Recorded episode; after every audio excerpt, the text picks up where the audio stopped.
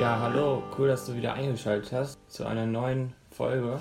Heute wollen wir mit der zweiten Reihe starten und da soll es um die stille Zeit gehen. Victor und ich haben uns hier ja, zusammengesetzt und wollen da einfach mal so über ein paar Sachen reden. Ja, lass uns äh, mit der Frage beginnen. Lukas, was ist stille Zeit überhaupt?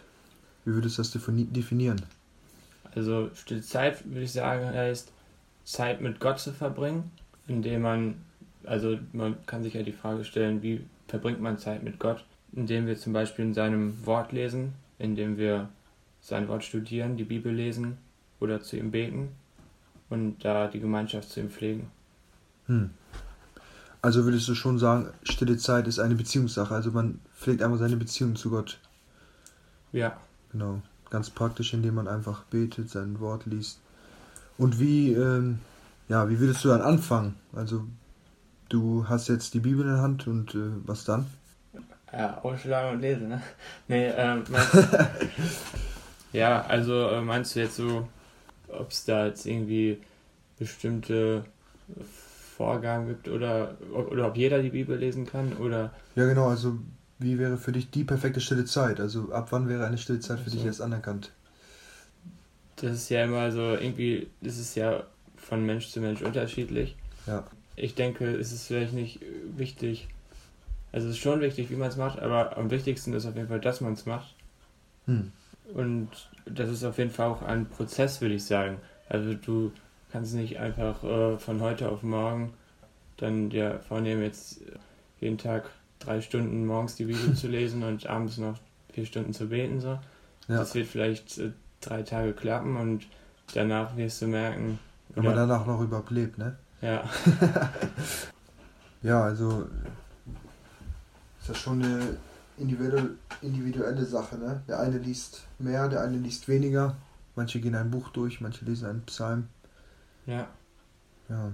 Wir wollen ja alles mit dem Wort Gottes begründen. Wie würdest du das denn mit Gottes Wort begründen, dass erst einmal stille Zeit ähm, da ist, auch schon in der Bibel, dass Leute ihre Beziehung mit Gott ähm, gepflegt haben, sich extra Zeit genommen haben dafür und ähm, dass Beten und Bibellesen total wichtig ist für einen Christen und äh, lebensnotwendig.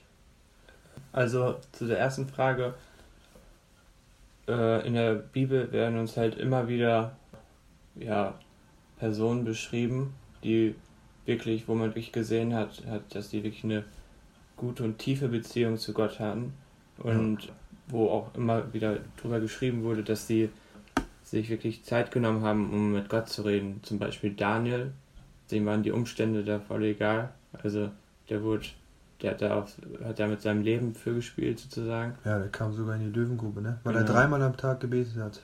Ja, und auch im Neuen Testament, wie Jesus da immer wieder sich Zeit nimmt. Ja. Oder auch die äh, Apostel. Warum würdest du sagen, ist es wichtig, in der Bibel zu lesen? Jesus sagt ja in Lukas 5, Vers 4, ne? wir leben nicht vom Brot allein. Und äh, Gottes Wort ist unsere Nahrung als Christen. Besser kann man es nicht beschreiben. Gottes Wort ist unser Brot, wir leben von Gottes Wort. Wir haben den Geist in uns und der Geist kann erst zu uns sprechen, wenn er die Quelle hat, Gottes Wort. Erst dann kann er zu uns sprechen und uns zeigen, was Gottes Wille ist, wer Gott ist und wie Gott wirkt. Ja. Und wie würdest du das Gebet begründen? In Philippa 4, Vers 6 steht, Sorgt euch um nichts, sondern lasst in jeder Lage eure Anliegen durch Gebet und Flehen verbunden mit Danksagung vor Gott kund werden. Interessant, also, in jeder Lage, ne? Die meisten sagen ja, in der Not kann ich zu Gott kommen. Genau. Also.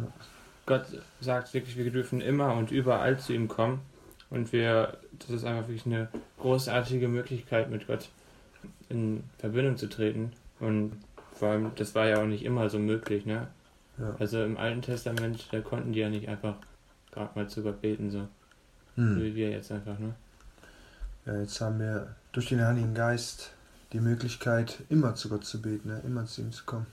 Ja, und äh, du sagtest, dass Jesus auch, äh, dass wir oft von Jesus lesen, dass er die Zeit mit Gott hatte.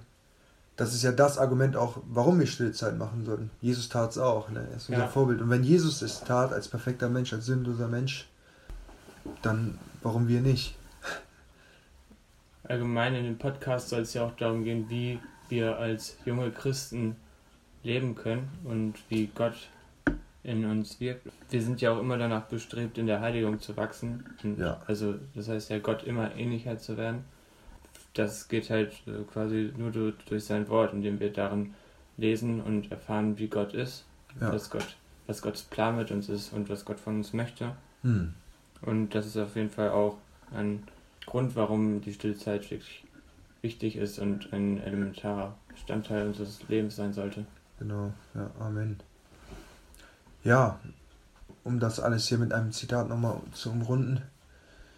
Ähm, ich weiß nicht mehr genau von wem, aber ich kenne das Zitat, Gebet ist wie das Atem unserer Seele. Ja, und die meisten Christen leiden leider unter Atemnot. Lass uns wirklich wieder darum kämpfen, dass wir ähm, stille Zeit haben mit Gott, in diese Stille gehen. Und deshalb auch diese Reihe, weil, wie Lukas das sagte, es ist so wichtig und ein Bestandteil. Und oft ähm, drücken wir das aus unserem Leben weg, indem wir sagen, wir haben keine Zeit. Aber wir müssen dafür Zeit haben, weil das ein Bestandteil unseres Lebens ist, genauso wie Schlafen und Essen ist das lebensnotwendig, wie Jesus sagt. Ne? Ihr lebt nicht vom Brot alleine und ähm, unsere Seele lebt davon. Deshalb wollen wir diese Reihe machen und es soll weiter darum gehen, okay, wie genau kann das aussehen? Wie haben die in der Bibel das gelebt? Was sagt die Bibel dazu? Was, wie leben andere Christen die Schildzeit? Gibt es äh, Vorbilder in der Kirchengeschichte? Ja. Ähm, ja, und seid gespannt. Es kommen weitere Folgen. Es soll weiterhin ein Gespräch sein. Ähm, wir freuen uns schon. Bis zum nächsten Mal.